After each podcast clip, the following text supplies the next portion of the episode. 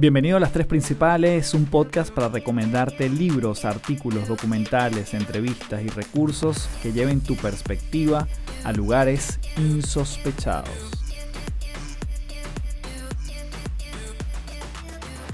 Hello, hello, bienvenido a un nuevo episodio de Las Tres Principales. Mi nombre es Carlos Fernández, arroba Café del Éxito en todas las redes y estoy como siempre, porque además yo me disfruto demasiado grabar esto para ti y, para mí, porque eh, aprendo un montón con el contenido, con la investigación, con los invitados, con tu feedback después, con el review que me puedes dejar, que de una vez te invito a que lo puedas hacer por Apple Podcast o me dejas tu comentario en Instagram. Yo lo agradezco un montón, por lo tanto hoy estoy nuevamente muy contento de generar contacto contigo por aquí porque vamos a estar hablando con Mariana Fresnedo. Mariana es de origen mexicano y la verdad que su gran fuerte los últimos años ha sido todo lo que tiene que ver con la física cuántica. Ella nos va a estar contando la potencia que tiene esta disciplina, el uso y la práctica y cómo le podemos sacar provecho si empezamos a entenderla, si no la empezamos a ver como algo alejado, sino como algo muy muy práctico en nuestro día a día y asimismo vamos a ver las diferencias entre la física tradicional, la que nos enseñaron en el colegio, y esta que tampoco es que es nueva, tiene muchos años, pero que quizás los últimos tiempos se le ha dado más eh, preponderancia, hay más gente hablando de esto, y Mariana es una persona que en lo particular admiro un montón, no solo por lo que sabe, sino por cómo lo explica, por la facilidad, por lo digerible de la información en algo que pudiese verse también como algo muy muy complejo. Y antes de continuar, quiero invitarte a que seas parte de www.caminarcontigo.com. Es una comunidad online para ser tú mismo. Una comunidad libre de juicios para crecer de la mano de personas reales en búsqueda de herramientas y acompañada además de profesionales increíbles que semana a semana están allí contigo para apoyarte en temas como la relación contigo mismo, la relación con los demás, con tu alimentación, con los negocios, con las finanzas, emociones, entre otros temas fascinantes. Puedes ingresar a www.caminarcontigo.com, disfrutar de los 7 primeros días completamente gratis y si te quieres entusiasmar en lo que tiene que ver con esta membresía mensual, puedes ingresar el código promocional Café del Éxito todo pegado en minúscula y recibes 15% de descuento en tu primer mes. Te espero en www.caminarcontigo.com. Así que sin más, comenzamos con esta entrevista con nuestra maravillosa Mariana Fresnedo hablándonos de física cuántica aquí en las tres principales. Bueno, tenemos aquí en las tres principales a Mariana Fresnedo. Mariana, un gran abrazo desde Santiago de Chile hasta Los Ángeles, California. Hola Carlos, muchas gracias por estar aquí. Feliz de compartir este espacio contigo. No, yo de verdad muy, muy honrado Mariana, tienes tantas historias dentro de tu haber que yo quiero, vamos a ver cuánto podemos optimizar tu tiempo y que de forma auténtica, como siempre lo haces, eh, nos vas a aportar muchísimo valor. Así que, bueno, vamos a comenzar quizás con Mariana Pre, todo esto que estás haciendo ahorita, que está muy vinculado claramente a la física cuántica, y eso va a ser el grueso de nuestra conversación. Pero antes de eso, ¿a qué te dedicabas, Mariana? Cuéntanos de ese mundo corporativo del que estabas rodeada. A ver, yo soy una persona normal, ¿ok? Completamente normal, que le enseñaron que para salir adelante pues tenías que estudiar, tenías que estudiar una carrera, tenías que apurarte, tenías que rápidamente conseguir un trabajo en una buena empresa, desarrollarte, picar piedra, como decimos en México, perseguir la chuleta y pues así estaba mi vida, ¿no? Sí llegó un momento por mi historia de vida donde yo tenía que tener tres trabajos porque no me alcanzaban las cuentas tenía que pagar mi universidad, etcétera. Entonces, no, pues tener un trabajo de becaria no te da para vivir, ¿no? Y ahí estuve 15 años, o sea, yo estuve trabajando para corporativos globales verdaderamente mucho tiempo, pero fue hasta un como punto muy importante, que yo creo que es la lección que más agradezco en mi vida. Sí, siempre que me preguntan, Mariana, ¿qué libro cambió tu vida? El libro del registro civil. Divorciarme ha sido yo creo que lo mejor que he hecho en mi vida. No estoy, no estoy diciendo todo el mundo divorcia no, pero en mi caso, en, en mi historia, fue la lección de más amor propio que pude haber hecho por mí. Y desde ahí todo se empezó a, desencadenar porque caí en este mundo de la física cuántica. Y por ejemplo, en el mundo corporativo, me comentabas antes de la entrevista de comenzarla, estabas eh, encargada de una región completa, te tocaba viajar, ¿te veías allí en el mundo corporativo durante mucho tiempo? Pues mira, siempre que me decían como, sí, vas a trabajar tanto y te vas a convertir en una directora general de una empresa, siempre sentí como de, neta, qué flojera. Pero bueno, pues es la única forma de vida, ¿no? Es el deber ser, es lo que me han enseñado, es lo que en mi casa me han empujado, no conozco otra manera de sobrevivir. Entonces, siempre internamente sentía como, mm, qué horror, yo no quiero eso, pero no, no hay otra cosa que querer. Es lo único que puedes hacer. Entonces, pues siempre seguí, seguí y seguí y seguí y, al final ya no estoy ahí y lo agradezco enormemente porque no regresaría nunca. Qué interesante. ¿Qué te dejó ese mundo corporativo? Si tuvieras que, que agradecerle algo. Ay, es que, o sea, me dejó tantos como breaking points. A ver, claro, en el último trabajo que tuve conocí a una persona que ha sido clave, importantísima para mi desarrollo ahora en este nuevo mundo de física cuántica, energético espiritual, bienestar, wellness, como le quieran llamar, que sin esa persona yo no estaría donde estoy. Eso es un hecho. Entonces... Mm sí me dejó personas y relaciones súper sólidas, súper buenas, súper bonitas, que agradezco enormemente y yo creo que para mí haber tenido acceso tanto a esas personas como a las experiencias, porque también trabajé para marcas increíbles y viví experiencias impresionantes que tampoco hubiera logrado vivir si solo hubiera estado en este mundo. Entonces, yo creo que todo es perfecto, o sea, sí creo que el tiempo que estuve ahí es porque tenía que ser, ahí es donde yo tuve que aprender, ahí es donde tuve que conocer un lado de la polaridad para luego irme al otro. Mm. ¿Y entonces en qué momento empiezas a incursionar con todo lo que es física cuántica o, bueno, energía, espiritualidad, la ciencia también? ¿Dónde empiezan esas primeras curiosidades? Bueno, yo soy ingeniera, yo fui a la, a la universidad por ingeniería y honestamente yo estudié ingeniería porque era lo más difícil que podía estudiar, ¿no? Mi mamá me preguntó, tú estudias lo más difícil que puedas. ¿Puedes medicina? Y yo, no, mamá, eso sí está muy perro, eso sí está muy duro, eso no. y me dijo, ok, ¿puedes ingeniería? Y yo, ah, sí puedo, o sea, sí me gustan las matemáticas y por eso estudié ingeniería, punto. Y como que no tenía ni idea de qué hacer, entonces me dijeron que ingeniería iba, iba a ser una carrera que iba a poder aplicar a varios ámbitos, entonces tenía como un campo muy abierto, ya está. Pero yo siempre fui muy racional, ¿no? Para mí era como de, a ver, brother, o sea, la vida la felicidad es para hippies, ¿no? Es para gente que quiere vender pulsetas en la playa y que cree que Bob Marley y así es la vida. Yo no creía en las depresiones y ojo, he estado deprimida con antidepresivos varias veces en la vida, pero para mí era de gente floja, ¿no? Y básicamente la única emoción que me quedaba era el enojo. Y yo viví verdaderamente enojada muchos años de mi vida. Te estoy hablando de unos 14 años, viví verdaderamente enojada, enojada con el mundo, con mi familia, con la vida, con las situaciones, con todo. Y justo el momento de quiebre, ¿no? Fue cuando, pues, cuando me toca divorciarme. Cuando de repente me encuentro en una realidad donde digo, ¿cómo es posible que yo, si lo hice todo bien, ¿no? Mi ego de la perfección hablando, ¿cómo es posible que si yo lo hice todo bien, hice más de lo que esperaban de mí, fui sobresaliente en todo, esté yo aquí hundida en este hoyo, ahora teniendo que tomar, o sea, primero casada con una persona que no quiero estar y teniendo que tomar una decisión completamente difícil que va a cambiar toda mi vida, desde la seguridad hasta donde vivo, hasta la manera en la que tengo de absolutamente todo, ¿no? Y fue, fue un momento de quiebre pues, muy fuerte para mí, porque sí fue de, a ver, yo no sé cómo se vive esto, no sé cómo se vive la vida, no sé qué es felicidad, no sé nada. Entonces, cuando justo tomo la decisión, por suerte caí en una, en una terapia que se llama The Work de Byron Katie. Justo caí en el seminario de la certificación, pero yo fui como que nomás me invitaron porque sabían que la estaba pasando muy mal. Me dijeron, te puede ayudar, ¿no? Porque, ah, ese era un momento donde me decían, ¿por qué no vas a una terapia y pruebas esta terapia que te van a sacar las emociones por el ombligo? Y yo, va, o sea, todo, todo lo que me dijeran que trataba, yo lo trataba. Creo que me faltó el peyote, ¿ok? Todo.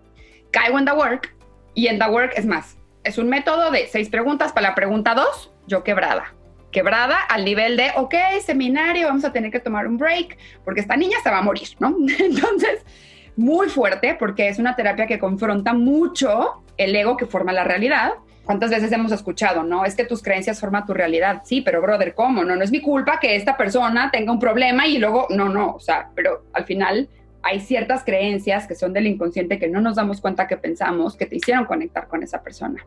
Y cuando en esta terapia, cuando me desfragmentan la mente y yo me veo que toda la vida he creado todo en base al enojo, en base a la carencia, en base a la injusticia, y que fui yo, y que nadie más tuvo nada que ver, y que yo fui completa y absolutamente responsable, sí se me movió todo bastante. Y además, sí salí de ahí y dije, ok, ya no entiendo nada, ahora cómo se vive esta vida, ¿no? Entonces me decidí certificar Y ahí sí, pues fue un año de certificación de mucha confrontación, pero solté todo. Y esta terapia lo que te hace entender mucho es todo el proceso neuroemocional. ¿Qué creencias te provocan qué emociones? ¿Qué creencias te provocan qué situaciones? ¿Qué creencias te provocan ciertas reacciones? Y empezar a entender, yo digo que hay dos despertaros. El primero es cuando te das cuenta que todo lo hiciste del ego y el segundo es el espiritual. Entonces, entender cómo funciona el ego adentro de la mente, cómo funciona la mente. Entonces, ahí me metí a la neurociencia, de ahí me metí, y de ahí caí en física cuántica, ¿no? Cuando empiezan a hablar el, los estímulos energéticos o los impulsos eléctricos, puede, a ver, a ver, a ver, esto puede ser más sencillo. Y en física cuántica caí en un retiro con Dispensa, con Bruce Lipton y con Gray Braden, que me explotó el cerebro, ¿no? Entonces, mientras yo yo estaba ahí, como que todo me iba haciendo clic decía, claro, porque la electricidad es esto, entonces si esto existe electricidad, tiene que haber magnetismo, pero entonces fue tanto el clic que fue de, ya entendí, ya entendí por dónde vas. Y de ahí más bien hice un rompecabezas enorme, todo con el lenguaje de física cuántica, porque todo es física cuántica, todo está hecho de partículas subatómicas, que agarro las leyes de la física cuántica para explicar esta parte humana de bienestar, de situaciones, de crisis, de creencias, de mente, de emociones, etc. No, qué bella historia. Eh, solo para tener una línea de tiempo clara, ¿esto fue hace cuánto tiempo, Mariana? Esto fue hace cinco años. Cinco años, igual es relativamente reciente. Reciente. Todo, este movimiento que tú has tenido. Sí. Entonces, justamente para la audiencia que nos escucha, empezamos ya a meternos en, el concepto de física cuántica. Yo una vez escuché una frase de un premio Nobel de física que dice, nadie entiende física cuántica. Richard Feynman lo dijo y yo digo, bueno, es como un aliento, pero para mí no es desalentador, sino más bien es como de curiosidad. Total. Entonces, eso fue lo que a mí me invitó esa frase, ¿no? Y mm, desde allí, ¿cómo podríamos explicar a la gente hoy qué es física cuántica y cómo se diferencia de la física tradicional quizás que nos dan en el colegio? Claro. Y justo esa frase es, si crees que entiendes física cuántica, no has entendido nada, ¿no? Porque justo las leyes de la física cuántica no hemos llegado al meollo de la, o sea, la ciencia no ha llegado a entender todo el comportamiento que existe y si se comportan de una manera pues un poco raras y exóticas, ¿no? O sea, es como de, te rompe mucho el esquema mental que tenemos, entonces por eso se dice que no entendemos nada. Entonces, ¿qué sucede? La física clásica es lo que nos enseñan en el colegio, ¿no? Que la velocidad del proyectil y chocaron entonces ahí por allá, cosas que puedes ver, tocar, medir, pesar, deducir porque lo viste, porque viste el comportamiento. Esa es la parte de la física clásica. Y conforme empezó a avanzar la tecnología, los físicos, los científicos, empezaron a meterse a lo que había adentro de la materia. Empezaron a ver, bueno, a ver, pero si chocan dos materiales, que es lo que pasa desde el fondo, el más fondo que puedan encontrar de esos materiales. Entonces, cuando la ciencia empezó a avanzar con tecnología y les empezó a permitirse entrar a ver qué había dentro de la materia, se dieron cuenta que estaban las partículas subatómicas, los átomos que están hechos de electrones, protones, neutrones y que tienen un comportamiento. Y en el 64, o sea, no han pasado ni 100 años, ¿no? De esta teoría fue que descubrieron la teoría de las cuerdas, que son adentro de cada de todas estas partículas existen otras partículas que se llaman quarks y adentro de los quarks existen cuerdas de vibración, de energía, existen vórtex de energía, de onditas, que es lo que forma absolutamente todo, ¿no? Entonces, al final, si nos metemos muy adentro de quién eres, pues sí, vamos a encontrar células y macromoléculas y ADN y todo, pero todo eso está hecho de estas partículas subatómicas de electrones, protones, neutrones, y eso está hecho a su vez de quarks, y los quarks que tienes están hechos de onditas de vibración. Entonces, esas onditas de vibración, esos quarks, esos electrones, protones y neutrones, se comportan de una manera muy diferente a lo que te dice la ley de la física clásica, ¿no? La ley de la física clásica te dice que un material nunca va a poder cruzar una pared, una barrera. En la física cuántica sí se puede, ¿ok? Los electrones sí pueden de repente aparecer del otro lado de la barrera o pueden aparecer en el pasado o pueden aparecer en el futuro. Entonces es, suena medio mágico, ¿no? Suena medio aquí magia chamánica de decir, no, pero a ver cómo, pero es que esto lo están viendo los científicos y lo están justamente demostrando los científicos. Eso hace la física cuántica. Eso me encanta porque justamente nos empezamos a meter quizás, y voy también interpretando con mis palabras, nosotros cuando vemos la física tradicional hablamos de también lo predecible, ¿no? Cuando tú ves una fórmula como fuerza igual a masa por aceleración, listo, eso es como lo que debería pasar. Y entiendo que Newton fue uno de los precursores de todo esto, pero después vienen entonces otros y nos dicen, ¿sabes qué? Puede haber una partícula la misma en dos lugares, por ejemplo. Y entonces empiezan los principios de la física cuántica. Para aterrizar antes de seguir avanzando en eso, ¿cuál vieras tú que es una aplicación fundamental, práctica, que alguien le pudiese sacar provecho a esta física cuántica que nos acabas de explicar? Uy, bueno, primero que nada, entender que estás hecho de vibración, ¿ok? Es entender que muy adentro, en el fondo de cada partícula que tienes, hay una espiral de energía, ¿ok? La energía nos las enseñaban a pintar con esta línea que sube y que baja, ¿no? Es espiral. Entonces, cuando entendemos que somos espiral, ¿ok? Ahí vienen las primeras dos leyes de física cuántica.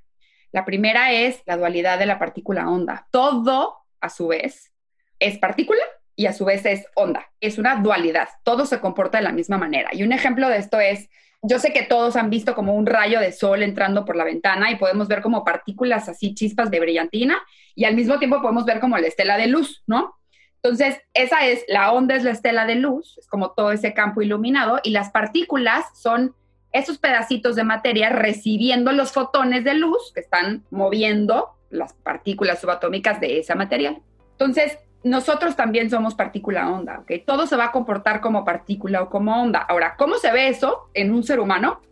Para tú encontrar la partícula, ¿ok? La partícula es un pedacito de la onda. Lo que se mueve en esa onda es, es el movimiento de la partícula, ¿ok? Es, es lo que formó esa partícula en movimiento. Entonces, cuando observamos una partícula, haz de cuenta que le tomamos un screenshot a esa onda y solamente estoy observando esa partícula y estoy y puedo sacarle todas las características, sí, tiene tal frecuencia y tiene esto y se mueve de tal manera y es de este material, pero entonces cuáles son las probabilidades de conexión y qué puede lograr y con qué se va a conectar, etcétera. El principio de Heisenberg te dice que si observas la partícula, ya no puedes observar la onda, ya no puedes ver qué pasó con la expansión de la onda.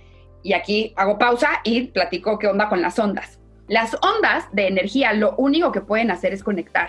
¿okay? Las ondas es lo que forma la frecuencia. De hecho, la frecuencia es la cantidad de sub bajas que tuvo esa onda. Está muy de moda ahorita que la frecuencia alto y ponte, ponte a vibrar en la frecuencia del amor. Bueno, eso son la cantidad de sub bajas que existe en esa onda, ¿ok? Esa onda lo único que puede hacer es conectar con otra onda, punto. No puede hacer otra cosa, la energía no se crea ni se destruye. Significa que las onditas no van a aparecer de la nada, no van a desaparecer de la nada solamente se van a transformar. ¿Y cómo se transforman? Conectando. Es lo único que pueden hacer. Conectan en automático con su igual y cuando conectan con diferentes frecuencias existe la transformación, constructiva o destructiva. Constructiva es que te dan más, sube y bajas, más energía, sube la cantidad de fuerza, de velocidad de esas onditas, de los sub y bajas que están en esa ondita, o destruyes que destruye la capacidad, la energía, etc. Entonces, si tú al final, muy en el fondo, eres esta vibración, pues con tus onditas solo hay de dos, o construyes o destruyes. Y al mismo tiempo, a lo largo de la historia de tu vida, si te observas y te defines, estás siendo partícula y estás dejando de ver lo que podría llegar a ser tu estado de onda o lo quién eres de onda. Y si te enfocas en la onda, no puedes ver entonces las partículas, porque la onda va a ser infinita, la onda siempre va a conectar. Y esa onda va a conectar y se va a transformar y esa transformación es otra onda que va a conectar y se va a transformar. Entonces, Sé que son muchas cosas, a lo mejor lo que dije, pero al final creo que lo que quiero decir es, eres vibración, la vibración está en constante conexión, cuando conecta va a transformar para construir o para destruir frecuencia energética, frecuencia es la cantidad de sub y bajas que hay, y tú decides si eres una partícula o una onda, no puede ser las dos, o eres una o eres otra. Y esa es como la que a veces pareciera contradictorio. Tú dices, el principio de la dualidad es que ambas existen, pero te enfocas en una o en otra, pero ambas existen. Exacto. Y entonces allí nuevamente, y vamos a cosas también cotidianas, básicas, salen términos como qué buena onda esta persona o qué buena vibra, y pareciera una tontería, pero realmente lo que estamos hablando es de esas cuerdas, como tú describiste, que tenemos todos, y que además sí tienen una profunda relación con la gente con la cual yo me relaciono, Mariana, con la gente que llega a mi vida, con la gente que se mantiene en mi vida y con la gente que se va de ella. Total, total, mira, y es muy importante, ¿no? Porque cuántas veces andamos tomando las decisiones dependiendo de lo que me vibró, ¿no? Entonces, esa persona me vibró súper bien y resulta que un tiempo después, pues, pues no era tan buena persona, ¿no? O todo salió como que no lo esperabas. O de repente llegas a un lugar, una fiesta, algo de negocios y dices, ¿no? Se siente la vibra densa, súper tensa, como que algo no se siente bien, pero no sabemos ni siquiera qué significa eso, ¿ok? De hecho, la palabra vibra es una abreviación del concepto frecuencia vibratoria. Frecuencia es la cantidad de sub y bajas que encontramos en esa ondita. Entonces, cuando tú eres todas estas onditas que tienes y están vibrando, están a una frecuencia. ¿Y qué pasa con nuestras onditas? Son tan chiquitas, es un nivel tan chiquitito que no lo podemos ver pero esas ondas van a salir de tu cuerpo, no, no llegan a la pared del brazo y dicen, ay, qué linda la pared del brazo, ya llegamos de regreso, ya no podemos pasar, no. Las partículas de ese nivel pueden salir, se pueden seguir, porque la pared del brazo por adentro está hecho de más quarks y de más onditas y de más quarks y de más onditas. Hay autores que han medido estas onditas que salen hasta 7 metros y estas onditas van a salir de tu cuerpo y lo único, lo que van a hacer en automático es conectar con su igual. Entonces, por eso cuando conoces a alguien y te cae bien, en automático es tu campo energético, todas tus onditas, toda la vibración que eres está conectando con ese otro campo energético y la transformación es constructiva. Esa es la buena vibra que construye más energía. ¿Qué es energía? La capacidad de crear lo que sea. Ideas, momentos, plática, risa, ganas de entusiasmo por optimismo, por seguir haciendo, ¿no? Entonces, siempre que cuando conocemos a alguien es como de repente se despierta un interés de, ay, pienso igual que tú, ay, me cae súper bien, ay, me pasó lo mismo, ay, somos como hermanos gemelos, ay, de repente me salió un interés enorme por esa persona y como que se adueñó de mi mente, ¿no? Entonces, cuando conocemos a alguien que nos cae bien, son nuestros campos energéticos conectando, nuestras onditas conectando y construyendo más energía, construyendo más capacidad de crear, lo que sea, lo que sea que vayamos a crear. Pero también sucede al revés. La mala vibra es cuando conoces una persona o entras a un lugar y tus onditas están conectando con las onditas de esa persona, con ese campo energético, y están a frecuencias tan diferentes que destruye la cantidad de sub y bajas que hay. La transformación es destructiva. Hay menos energía, hay menos velocidad, hay menos capacidad de crear cuando conectamos con alguien que no nos cae bien. Entonces, ahí es cuando digo como, algo pasa como que no lo trago y ahí ya, ¿qué hice? Ocupé mi mente para describir, no creación, algo que no está creando más. Entonces, eso es la mala vibra. La mala vibra siempre es una manera de que, mira, yo le doy muchas interpretaciones, pero es una manera que tu cuerpo te avise, aquí hay algo que tienes que ver para expandir conciencia, o aquí hay algo que tienes que ver para darle otro significado, o esto no es para ti. Y está bien, y te puedes retirar y no pasa nada, vete a donde estás segura y tranquila. Entonces, al final hay que aprender a detectar esas sensaciones porque son sensaciones, que las onditas están en nuestro cuerpo, están en nuestro corazón y se detectan a través de las sensaciones corporales. Eso creo que es una de las grandes labores que tenemos como seres humanos, aprendernos a leer, ¿no? Esa corporalidad, esos síntomas que aparecen. Y mm, entonces ahorita dijiste, fue la mente la que creó esto de que me cae bien o no me cae bien. Y tú has mencionado muchos referentes como Joe Dispenza, Gray Braden, Bruce Lipton. Todos ellos también en algún punto coinciden de la coherencia entre la mente y el corazón. ¿Cómo se alcanza eso? Si hay algunas prácticas que nos ayuden a detectarnos cuando realmente esa, bueno, que, que también no sé si entra en juego la palabra intuición allí, la podemos seguir, la podemos evadir, podemos decir hasta aquí llego, pongo límites, pero mente-corazón allí, digamos, trabajando más en sintonía. Sí, de hecho, a ver, ¿qué significa coherencia? Coherencia se usa en la ciencia para definir cuando los sistemas están actuando todos en armonía, todos en la misma sintonía, ¿ok? De repente podemos ver sistemas que una parte del sistema no está actuando bien, por ejemplo, un coche. Cuando el coche empieza a fallar es que una parte del sistema no está dando el performance o el comportamiento que tiene que dar óptimo para cooperar a que el coche ande o el auto de manera óptima. Entonces, lo mismo sucede con nuestro cuerpo. La coherencia es cuando toda nuestra energía, todas nuestras vibraciones, todas nuestras onditas están actuando con armonía, de manera sintonizada. Entonces, sí tenemos como dos ordenadores, uno es la mente y otro es el corazón. El corazón tiene un campo electromagnético mayor que el de la mente, pero la mente, necesitamos la mente, que la mente es la que descodifica y la que concluye y la que trae creatividad. Entonces, cuando estamos en armonía o en coherencia es cuando están en perfecta comunicación. Hay más señales que van del corazón a la mente. Esto la gente cree que no, pero hay más señales que van del corazón a la mente. Entonces, por ejemplo, ¿qué es la intuición? ¿no? Hay, hay maneras de percibir el ambiente. Los, los de la mente son todos, por ejemplo, los sentidos están captando señales todo el tiempo, los colores, la temperatura, los sonidos, la percepción los capta, que la percepción de la mente, la razón, está en el neocórtex los capta y les da un significado, les da de acuerdo a la creencia que tú tienes. Esto es peligroso, esto hace frío, esto es caluroso, etc. La intuición es lo que sabes y sabes que lo sabes, pero no puedes decir por qué lo sabes. Entonces de repente cuando dices, no me preguntes por qué tengo que ir para allá, pero es que yo sé que tengo que ir para allá, es que yo esto, esto lo sé, es una certeza y es una confianza, así como si te dijera 2 más 2 es 4. 2 más 2 es 4 es un razonamiento de la mente y es absolutamente certero y te da una confianza de si yo sé que 2 más 2 es 4 y no tengo duda y te lo puedo demostrar. La intuición es esa misma confianza, pero no pasa por la razón, no pasa por la mente. Muchos dicen que está en el corazón, otros dicen que está en el estómago, ese gut feeling que de repente te da, y otros dicen que es la pineal, ¿ok? A mi punto de vista son las tres, porque porque usamos los tres para poder empezar a detectar también el ambiente, ¿no? De repente este gut feeling que es la intuición que te da como valentía, te da coraje de sí puedo, son las afirmaciones, viene de acá, es, el centro de que te mueve de sí puedo. El corazón es la parte intuitiva de decir, sí, esto es lo que quiero, esto me gusta. Y todas estas señales van a subir al cerebro y el cerebro se va a encargar de producir la creatividad para que puedas ejecutar lo que sea que te está diciendo la intuición. Entonces, necesitamos las dos, no hay que pelearnos, una no es mejor que la otra, no importa, las dos son muy buenas cuando están en coherencia. Cuando estamos en coherencia es cuando está el poder. Toda nuestra energía está en la misma sintonía. Ahora, ¿cómo empezar a desarrollarla? Hay que meternos este viaje del desarrollo de conciencia. Yo creo que este mundo va a ser de los conscientes, va a ser de las personas que se dediquen espacio y tiempo para hacerse responsables de su propio desarrollo de conciencia. Entonces, ¿cómo empezamos a desarrollar la conciencia? Empieza por encontrar las creencias limitantes. ¿Y cómo empezamos a encontrar las creencias limitantes? Voltea a ver todo lo que está mal en tu vida.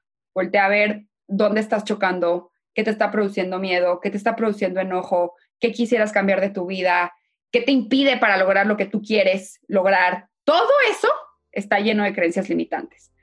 Cuando empezamos a identificar nuestras creencias limitantes, que son las que literalmente nos limitan la capacidad de energía, limitan nuestra capacidad de crear, que eso es energía, limitan nuestra creatividad, limitan nuestro hacer, nuestro poder, ahí esa creencia se va a manifestar en toda la realidad, no nomás con ese personaje, no nomás con ese trabajo, no, no, se va a replicar hasta que tú no cambies esa creencia limitante.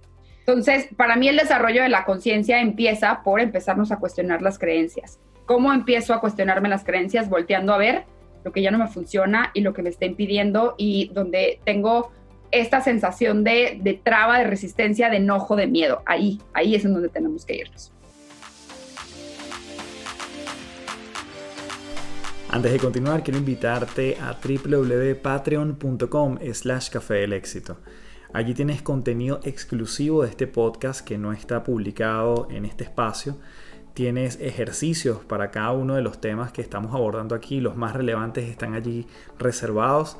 Tienes ese bonus especial de lo que hablo con los invitados y además nos reunimos todas las semanas para justamente expandir nuestra mirada, ver más allá de lo evidente y transformarnos cada quien desde sus propias metamorfosis. Así que www.patreon.com slash café del éxito, te espero por allá para vernos de forma semanal y que tú puedas consumir mucho contenido a tu propio ritmo.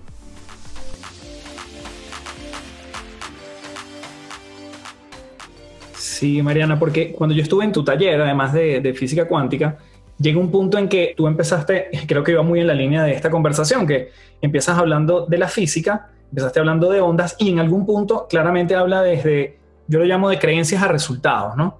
Y esas creencias, una de las cosas que yo más trabajo con mis clientes es justamente cómo le identificas. Tú dices, bueno, ve que está mal en tu vida, ¿ok? Ok, si yo veo que la situación con una pareja o mis relaciones personales, sí, mi relación con mi pareja, no es la que yo quiero y ese es el aspecto que yo veo que no está funcionando. Lo identifiqué, eso no está funcionando. Ahora qué? ¿Cómo sé cuál es la creencia que está allí? Sin hacer quizás una terapia o una regresión. Hay como cosas prácticas que uno pudiese llevarse de esta conversación. Sí, hay cinco pasos. Número uno. Más práctico imposible. Muy más ingeniero. Así, muy ingeniero. Proceso. cinco pasos. Paso número uno es, ok, escribe lo que quieres lograr en este ámbito. ¿Qué quieres lograr con esta pareja? Quiero la pareja comprometida, honesta, que construyamos lo mismo, lo que sea, ¿ok? Entonces, primero, escribe qué quieres lograr, ya está. Luego escribe qué te da miedo de que tú nunca llegues ahí? ¿Qué te da miedo de que tú nunca logres eso?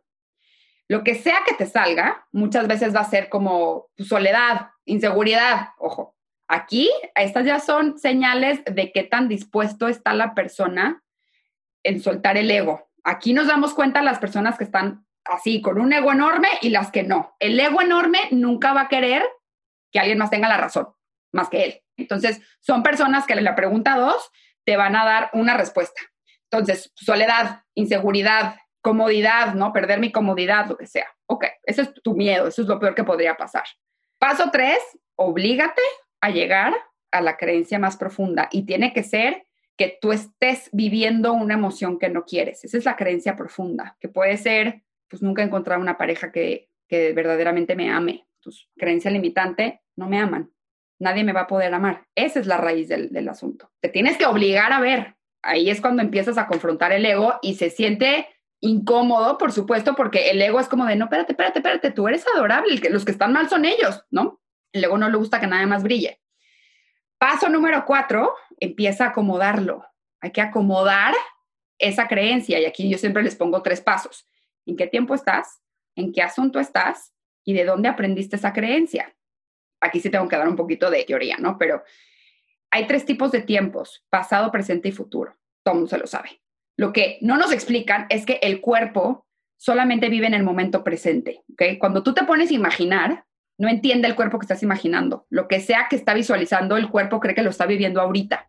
Entonces, ¿cuántas veces, de hecho, eh, según la ciencia dice que el 80% de los pensamientos que tenemos son negativos, o sea, son de estas imaginaciones o ilusiones y visualizaciones de apocalipsis. O sea, entonces, si yo estoy pensando en este escenario apocalíptico, terrorífico, nefasto, puede ser que viva en un futuro, ¿ok? Me estoy provocando esa misma situación ahora, en este momento presente. Y un ejemplo muy claro es, yo creo que todos nos hemos imaginado que alguien que adoramos se nos muere.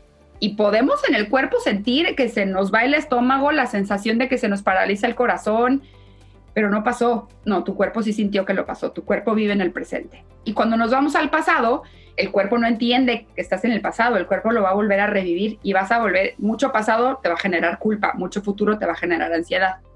Entonces, tu cuerpo es para vivir en el presente. Entonces, ¿en qué tiempo estás? El paso cuatro, una de las tres preguntas es, ¿en qué tiempo estás? Pues estoy en un futuro, nadie me va a querer.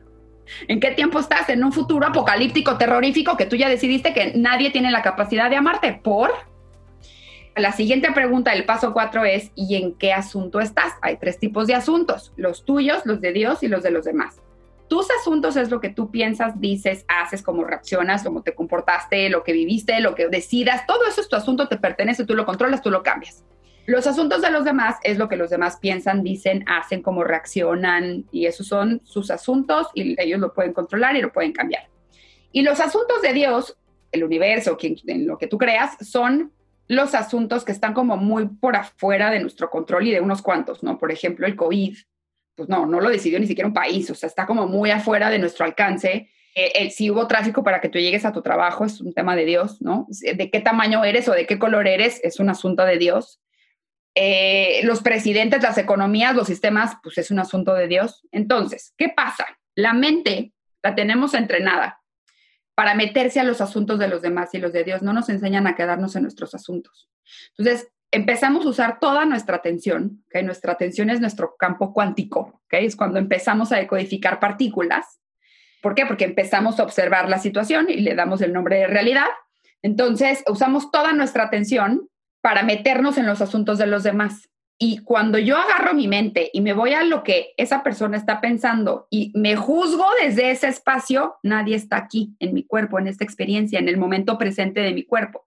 Sin embargo, mi cuerpo está sintiendo la ansiedad y la angustia de que esa persona me rechace, de que esa persona no me va a amar, de que esa persona me está humillando, pero yo ya me abandoné, la que, la que se fue fui yo con la mente, que con toda mi energía mental, que es energía, me fui a un espacio que ni tengo control, que ni tengo poder.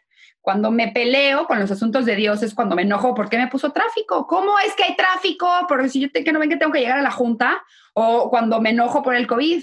No hay manera de que lo controles. ¿Y quién eres tú para andarle diciendo a Dios cómo se hacen las cosas? Pues hay que bajarle dos rayitas, ¿no? Entonces, La mente la tenemos entrenada para no estar en nuestros asuntos. La culpa lo tienen los otros, los demás. Entonces, paso cuatro, acomódalo. ¿En qué asunto estás? Que alguien no te va a llamar o no. Pues en el de alguien más. Tú ya te fuiste con tu mente a su mente y decidiste si te ama o no te ama. Mejor regrésate a tus asuntos. ¿Y tú te amas tal cual eres? ¿O qué te falta para amarte? ¿O qué te tiene que pasar para amarte? ¿Y por qué no te amas incondicionalmente tú a ti? Y la siguiente pregunta es, ¿de dónde aprendiste esto? Si tú lo puedes ver, si tú puedes creer esto, es porque tienes la conexión neuronal que se te formó de los 0 a los 6 años. Sí o sí, ¿ok? Es como si de repente te digo, Carlos, ¿hablas japonés? No. No, ok. Bueno, ya háblame japonés, te escucho. Ni idea. Pues no puedo. O sea, ¿cómo empiezo a producirte qué palabra, qué guion, o sea, qué sonido o qué kanji? O sea, no, no, no te lo manejo, mano. No tengo las conexiones neuronales para producir lo que me estás pidiendo que produzca. Ok, así funcionan las creencias. Si tú pudiste pensar eso, si tú le diste ese significado, es porque tienes el programa, tienes la conexión neuronal y sabes perfectamente cómo se hace. Una vez que ya acomodaste, bueno, pues a ver, estoy en el futuro, no me voy al futuro, me voy a enfocar en el presente. Hoy, ¿y en qué asunto estás? Pues estoy en el asunto de alguien más, entonces me, voy a regresar a mi asunto. Hoy me tengo que amar. Y el paso cinco es, vuelve esa creencia de nunca encontrar una pareja que me ame, o vivir en soledad, o nadie me va a querer, o me van a rechazar, o la que sea, haz tu propia nueva creencia, tu palabra de afirmación. Ese es el paso número 5. Entonces, las palabras de afirmaciones es siempre en positivo y siempre en presente. Yo soy adorable. Yo estoy conmigo siempre. Yo puedo hacer relaciones sanas, o sea, que te empoderen. Y aquí viene importante, la número 5 es repetirla, repetirla, repetirla, repetirla, repetirla hasta más no poder. De nada te sirve decirlo una vez no va a funcionar. Tienes que ponértelo por todos lados. Yo pongo post-its en donde me lavo los dientes y como voy ahí tres veces al día, pues tres veces al día repito mis afirmaciones. Porque tiene que repetir, porque la mente lo tiene que hacer familiar. ¿Cuántas veces te tardaste en escribir? ¿Cuántas planas tuviste que hacer para escribir? Lo tuviste que repetir mucho. Estuviste dos años de tu vida hablando arameo, que nadie te entendía, en lo que lograbas decir una palabra. Tienes que forjar la nueva conexión neuronal y repetirla. Ok, entonces lo que sí te voy a pedir es solamente que, como ya les explicaste, pero pasarnos por los cinco pasos y quisiera hacer un énfasis con el último que es las afirmaciones, porque creo que muchas veces está la trampa de que con solo repetir algo que me resuena, ya estoy listo para reprogramarme, pero fíjate que faltaron cuatro cosas adicionales. Claro, que claro. es lo que quiero llegar. Entonces, paso número uno. Escribe lo que quieres. Perfecto. Un deseo, lo que quieres lograr. Listo. Paso dos, que Dos. te impide que lo logres. Paso tres, vete más profundo. que tienes miedo de que pase, de que eso que te impide. Paso cuatro, acomódalo. ¿En qué tiempo estás? ¿En qué asunto estás? ¿Y dónde lo aprendiste? Ponle nombre, apellido, ponle situación. Y paso cinco, escribe la nueva afirmación. Y repítela infinitamente. Y repítela infinitamente. Y justo lo que dices de, sí, sí es importante, a ver, tengo muchísima gente que viene y me dice, yo medito todos los días y yo hago mis afirmaciones todos los días y me pongo mis aceites esenciales y yo trabajo muchísimo en mi conciencia y me siguen pasando cosas malas. No, a ver, brother, no se trata de hacerlo maníacamente para controlar el futuro. Si lo estás haciendo por control, ubica en qué tiempo estás y en asunto de quién estás. El futuro no es tuyo, no te pertenece. Lo único que tienes y, es un gran regalo es tu momento presente y tus asuntos, punto. Entonces, para usar las afirmaciones correctamente, hay que no solamente decirlo, sino provocarte la parte emocional. Hay que entender qué significa esa afirmación a nivel emocional. O sea, qué significa que tú te ames incondicionalmente o qué significa que tú no te abandones sin importar nada. ¿Qué significa que tú ya no te rechaces a nivel emocional? Te tienes que provocar esa parte de emoción. Sí, porque esa justo te quería preguntar, porque es otra trampa, yo creo que muchas veces caemos, que es o pongo un vision board con todos los recortes de periódico y revistas que yo quiero hacer, o pongo mis post-it, pero ya se vuelve un punto que es parte del paisaje y es tan en automático que no me produce nada. Y cuando no me produce nada, corrígeme si no, pero no modifico mi vibración y mis onditas y finalmente no me invita a pensar en nuevas ideas para ir tras eso, ¿cierto? Exacto. Y aquí yo siempre explico otra ley de física cuántica, que es la parte del electromagnetismo.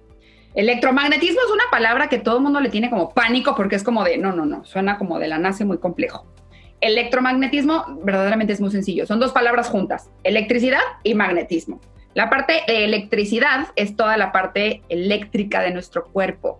¿Cuál es la parte eléctrica de nuestro cuerpo? La conexión de neuronas. La conexión de neuronas son las creencias y son estas chispas eléctricas que está pasando todo el tiempo en nuestro cerebro y es la actividad cerebral. Por ley de física cuántica, siempre que existe electricidad va a existir magnetismo, va junto con pegado, pues no lo podemos separar. Siempre, siempre que exista magnetismo va a haber electricidad. El magnetismo, por otro lado, es la propiedad de atracción. Esta parte de la ley de la atracción, yo, Mariana Racional, siempre que leí The Secret, nunca entendí ni madres y nunca podía, perdón por mi francés, nunca podía atraer realmente lo que quería, ¿no? Ahí es cuando entra el universo. Universo, ¿por qué no me das la abundancia que tú me dices que yo me merezco, ¿no? A ver, no, no, no, no. El universo no va a entender español. El universo no fue a tu clase, no fue a tu colegio donde aprendió español como tú, tampoco habla inglés, ¿ok? El universo habla cuatro idiomas, uno de ellos es el electromagnetismo y tú eres electromagnético. Tu parte de electricidad es la creencia, tu parte magnética es la emoción. Entonces, juntos hay todo un proceso energético que sucede adentro de tu cuerpo, dentro de tus quarks, con tus onditas, tu vibración. Con cada creencia y con cada emoción que tienes, va a formar tu campo electromagnético, que es el que va a salir y va a conectar con su igual. El universo son todas las frecuencias vida y por haber. Entonces, si tú pones nomás un vision board y nomás repites, repites, repites, no te estás produciendo la parte magnética. La parte magnética a lo mejor es la que sigue en carencia con miedo o con el miedo a estar solo o en la parte de la pareja donde está tóxico negativo. No solamente es, es mente, aquí hay que producirte la parte emocional. Y cuando lo haces con mucha conciencia, cuando haces con la intención de querer cambiar todo tu patrón mental, con toda tu parte emocional, es cuando empiezas a cambiar tu vibración. Y cada repetición de esa afirmación, tú sabes que es la nueva definición, el nuevo significado, por la intención de cómo te quieres sentir y qué te produce eso que tú quieres, ese amor que tú quieres vivir para siempre, contigo para ti. Y ahí formamos nuestro campo electromagnético, que es el que va a conectar con su igual. Me encanta. Mencionaste la ley de la atracción en todo esto y a mí me pasó algo bastante similar a ti. Yo cuando vi la película El Secreto, sí fue como algo que me, me movió mucho, ¿no? Pero claro, hace, no sé, 2005, 2006 cuando salió, era muy de piensa y se te dará, ¿no? Era como la explicación y bueno, desde allí yo, obviamente uno empieza a investigar, a estudiar, etc. Pero sí fue un punto de partida interesante y después llega un punto que tú dices, ok, llega la física cuántica, como tú lo estás explicando, a vincular qué tiene que ver con este electromagnetismo y por qué atraemos realmente lo que atraemos y por qué rechazamos, bueno, como polos iguales que a veces se rechazan, otras cosas que no deseamos. Entonces, Aquí te quería preguntar, Mariana, ¿cómo vinculamos este mundo cuántico con la ley de atracción cuando muchas veces nos quedamos enfocados en un objetivo que además te dicen que tiene que ser súper específico? Tienes que saber cómo quieres a tu pareja, describirla perfectamente, cómo es que te gusta que está vestida, ¿Qué, qué idioma te gustaría que hablara, así como puede ser el auto rojo, modelo tal, del año tal te dice ese súper específico en la meta, pero cuando hablamos del campo cuántico te estás perdiendo de infinidad de opciones, nuevamente porque quizás no tiene que ver con el objetivo, sino cómo nos queremos sentir. Entonces, ¿qué pasa con esa especificidad que nos da lo predecible versus las múltiples opciones que tiene lo cuántico? Claro, y además, cuando los que hemos hecho el ejercicio de poner la lista, de repente volteamos a ver, o también me llega mucho en terapia de, no me da miedo ser tan específico, porque si lo hago tan específico nunca va a llegar creencia limitante, no te mereces lo que quieres. ¿ok? Siempre hay creencias que no estamos viendo ahí. Ahora, es increíblemente poderoso describir. Entre más descripción le pongas, mejor. por cada palabra que usas, tu mente hace imágenes y saca colores. Entonces, probablemente no te des cuenta, pero así es como funciona la mente. Entre más visualización tú tengas, ahí vas a encontrar tu voluntad. Voluntad es igual a tu capacidad de visualización. Es lo mismo si tú no encuentras suficientes palabras, suficientes imágenes para eso que quieres, no te vas a poder comprometer realmente con lo que tienes enfrente porque no sabes si lo quieres. Entonces es importantísimo describir y describir específico y a profundidad. Permítetelo. Está bien, esa parte está bien. Lo que ya no está bien es pensar que tu felicidad o que tu realización va a ser solo si recibes esto específico. Ahí es cuando me convierto en partícula, solo analizo esta partícula y dejo de ver todo el otro campo cuántico. El campo cuántico es todo, todo está conectado y todo se puede crear. Pero si solamente me enfoco en lo específico y dejo de, de extender la onda, no le permito a esa onda que se siga expandiendo y que siga conectando y que siga haciendo su magia, ahora sí que su magia, sus transformaciones, nunca lo voy a poder ver. O ves la partícula o ves la expansión. Tenemos que dejar de poner toda nuestra atención en lo específico y, en la partícula. ¿Cómo dejamos de dejar de ser partícula? Dejando de observar, cerrando los ojos y sintiendo que persona que llegó es parte de este campo, de este proceso o de esta onda que te va a hacer conectar aún más contigo. Y mientras más conectes tú contigo, entre más profundices el nivel de amor que tienes tú, más imágenes va a producir tu cerebro, más palabras le vas a poner, mayor va a ser tu frecuencia, mayor va a ser tu conciencia. ¿Por qué? Porque la conciencia es muchas cosas, pero entre una de ellas es el cuadro de creencias. Entre más significados le pongas a tu conciencia, mayor va a ser tu frecuencia, a más velocidad vas a ir y empiezas a conectar más rápido con lo que sí quieres, porque ya estás ahí. Pero si te clavas solo en lo específico, cancelas toda la expansión de lo que podría ser, cancelas todo el campo de infinitas posibilidades. ¿Cuáles son las infinitas posibilidades? Pues las infinitas conexiones que puede haber. No, maravilloso. Tú mencionaste la palabra conciencia, bueno, ya varias veces en la conversación. Me gustaría que me definieras qué es para ti conciencia, porque no quiero que se confunda con la mente consciente y la mente inconsciente, y qué es la expansión de conciencia, que tú también lo mencionas en otras oportunidades. Sí, eh, el consciente y el inconsciente son los dos hemisferios cerebrales. La conciencia no está en el cerebro, está en todo tu ser y afuera de tu ser. Muchos autores, desde Gandhi hasta Jesús, hasta el Buda, hasta eh, Wayne Dyer, eh, varios, muchos, todos, acaban diciendo que la conciencia es Dios. Pero no nos vamos a meter en esos temas. Para mí, en términos muy reales, racionales, la conciencia es cómo te reconoces a ti mismo. Y en ese cómo te reconoces a ti mismo, tu sentido de vida, quién eres, tu identidad, lo que es importante para ti, tienes que usar creencias. Pues yo creo que soy extrovertida, yo creo que soy valiente, yo creo que soy miedosa, yo creo que soy mala, yo creo que soy, ¿ok? Esas son creencias. Entonces, todo el nivel de conciencia que tienes está formulado por un cuadro de creencias que las usas para reconocerte, para reconocer la realidad en la que vives, ¿ok? Para reconocer la vida. Entonces, de una manera muy abreviada, conciencia es un cuadro de creencias. Ahora, ¿cómo? ¿Qué significa expandir la conciencia? Expandir tu cuadro de creencias. Es agregarle más significados. Y creo que todos tenemos esa situación que antes nos dolía muchísimo, que era como muy dolorosa regresar a ella o que era de mucho miedo, como atreverme a ver qué estaba pasando ahí. Y fuimos a terapia o pasó el tiempo y como que dejó de doler un día de, no, pues aprendí suficiente o entendí otras cosas o me enseñó esto. Ahí acabas de expandir la conciencia. Dejaste de ver solo como una partícula y empezaste a ver todo ese movimiento de la partícula, que cada movimiento te permite una nueva conexión neuronal, términos reales, y te permite también conectar con otras realidades y con otras situaciones o con otras decisiones. Entonces, la expansión de la conciencia va a ser expandir tu cuadro de creencias. ¿Qué son las creencias? Todo lo que tomas como verdadero. Expandir todas tus afirmaciones verdaderas divorciarte, cuando yo me estaba divorciando, no, como yo estaba en miedo, en muchísima culpa, en, muchísima apatía, en muchísimo enojo. Hoy mi cuadro de, creencias y de afirmaciones es mucho más amplio. Es lo mejor que me ha pasado, lo agradezco profundamente, mi ex esposo es un gran maestro, estoy agradecidísima con esa experiencia, eh, fue un hito importante en todo mi camino espiritual, fue mi, más bien mi despertar, me reconocí, entendí. Entonces, ahí fue cuando yo le agregué más creencias, más afirmaciones a mi conciencia. ¿Cómo sabes cuando acabas de expandir conciencia? Cada vez que digas, hmm, no lo había visto así antes. Ahí acabas de agregar una nueva creencia. Ahí acabas de agregar un nuevo significado y acabas de expandir conciencia. Qué buen indicador ese. Claro, como ese aha moment que dices, ok, ahora lo estoy viendo distinto. Mariana, en tu taller tú hablabas de los cinco niveles de energía con los cuales interactuamos. ¿Nos los puedes explicar, porfa? Claro. Existen cinco niveles de energía con los que constantemente estamos conectando y transformando nuestra vibración.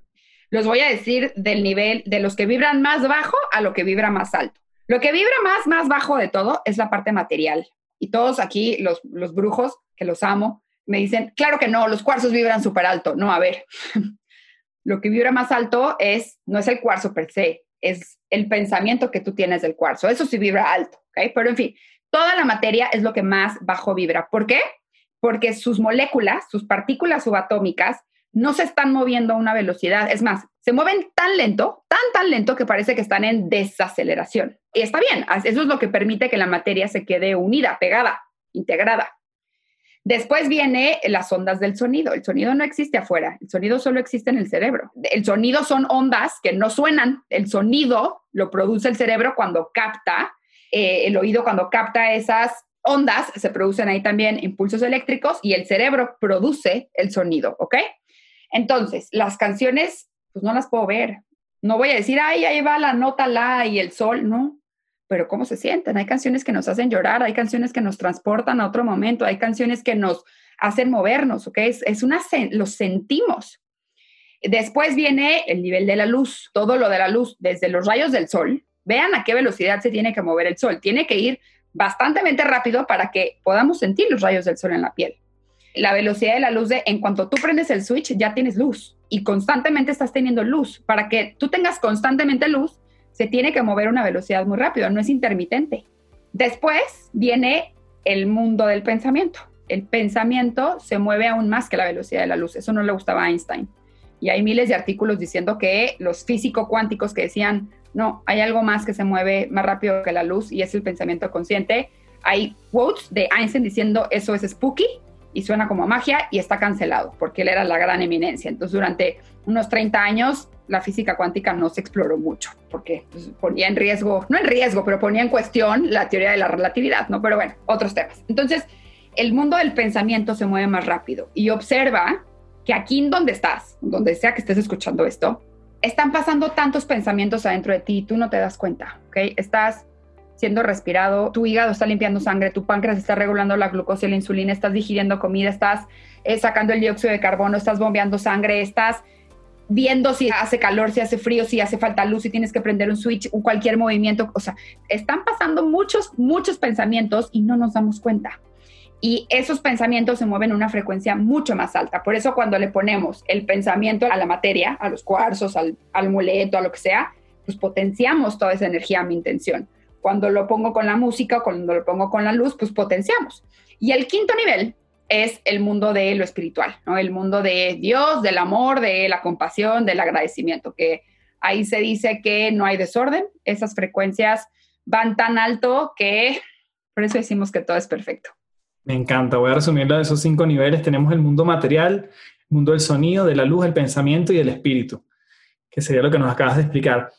Mariana, para ir cerrando la entrevista, con todo lo que nos acabas de explicar, Mariana Fresnedo, ¿con qué es lo que más se encuentra normalmente que, vamos a poner comillas, qué es lo que más te cuesta de poner en práctica para lograr aquello que deseas? ¿O cómo sabes cuando quizás estás en no tanta coherencia y vuelves a tu centro?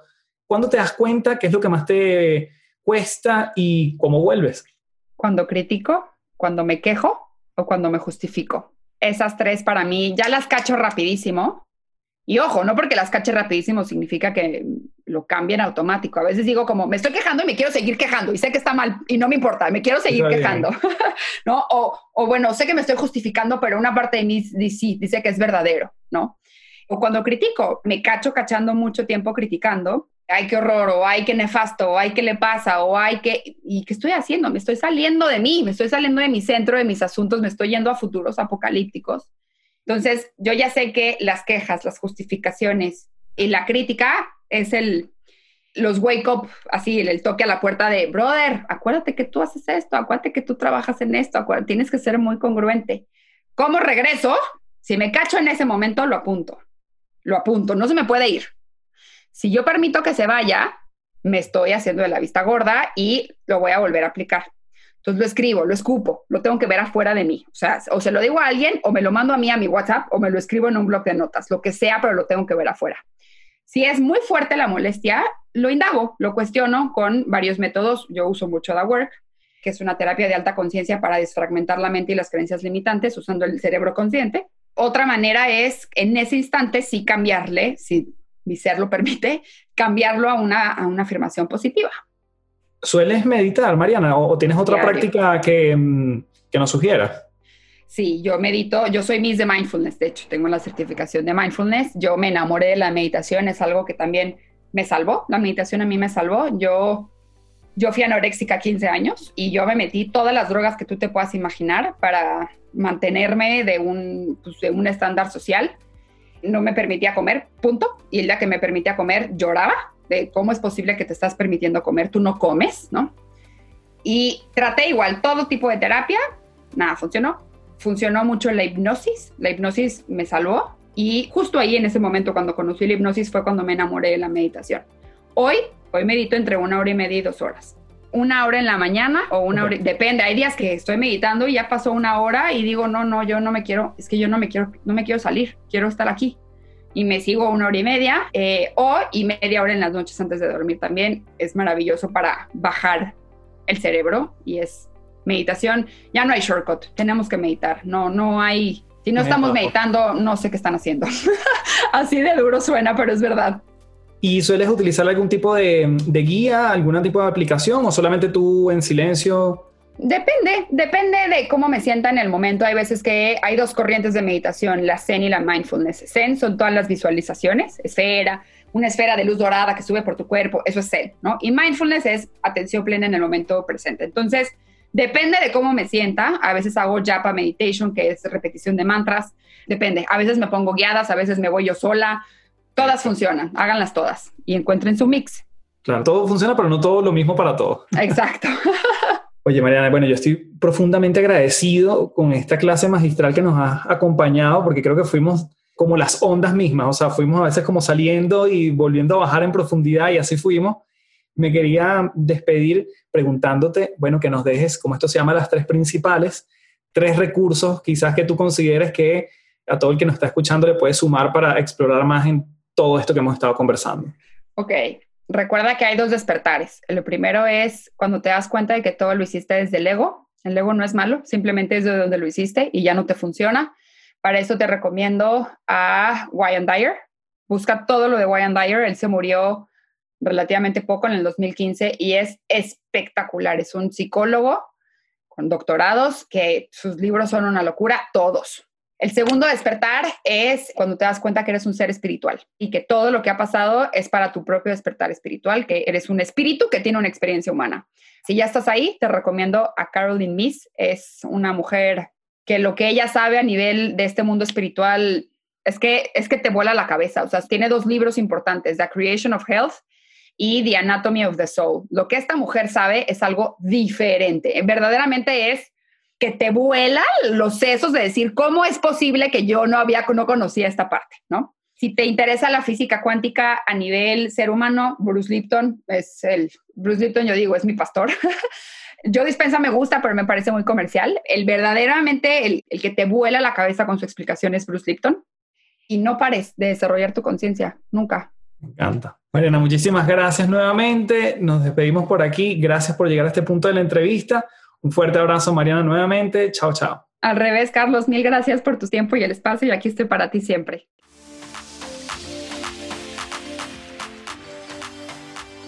Bien, espero que hayas disfrutado de este episodio. Yo la verdad que aprendí un montón. Mariana es una persona además súper fresca, pero además muy profunda. Le doy muchas gracias nuevamente por dedicarnos su tiempo y espero que, bueno, me dejes tu comentario por Apple Podcast, por eh, DM o por Instagram para que me comentes qué te pareció en el último post donde se hace promoción de este episodio. Cuéntame qué te pareció y mm, qué descubriste acerca de la física cuántica, cuáles son las aplicaciones que vas a poder poner en práctica para ti.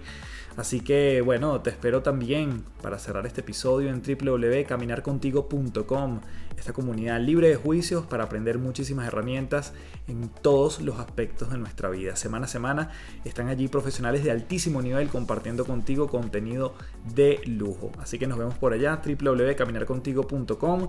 Puedes ingresar los 7 primeros días gratis y si luego te entusiasma ser parte de esta comunidad, puedes ingresar el código Café del Éxito, todo pegado en minúscula y recibes 15% de descuento en tu primer mes de membresía.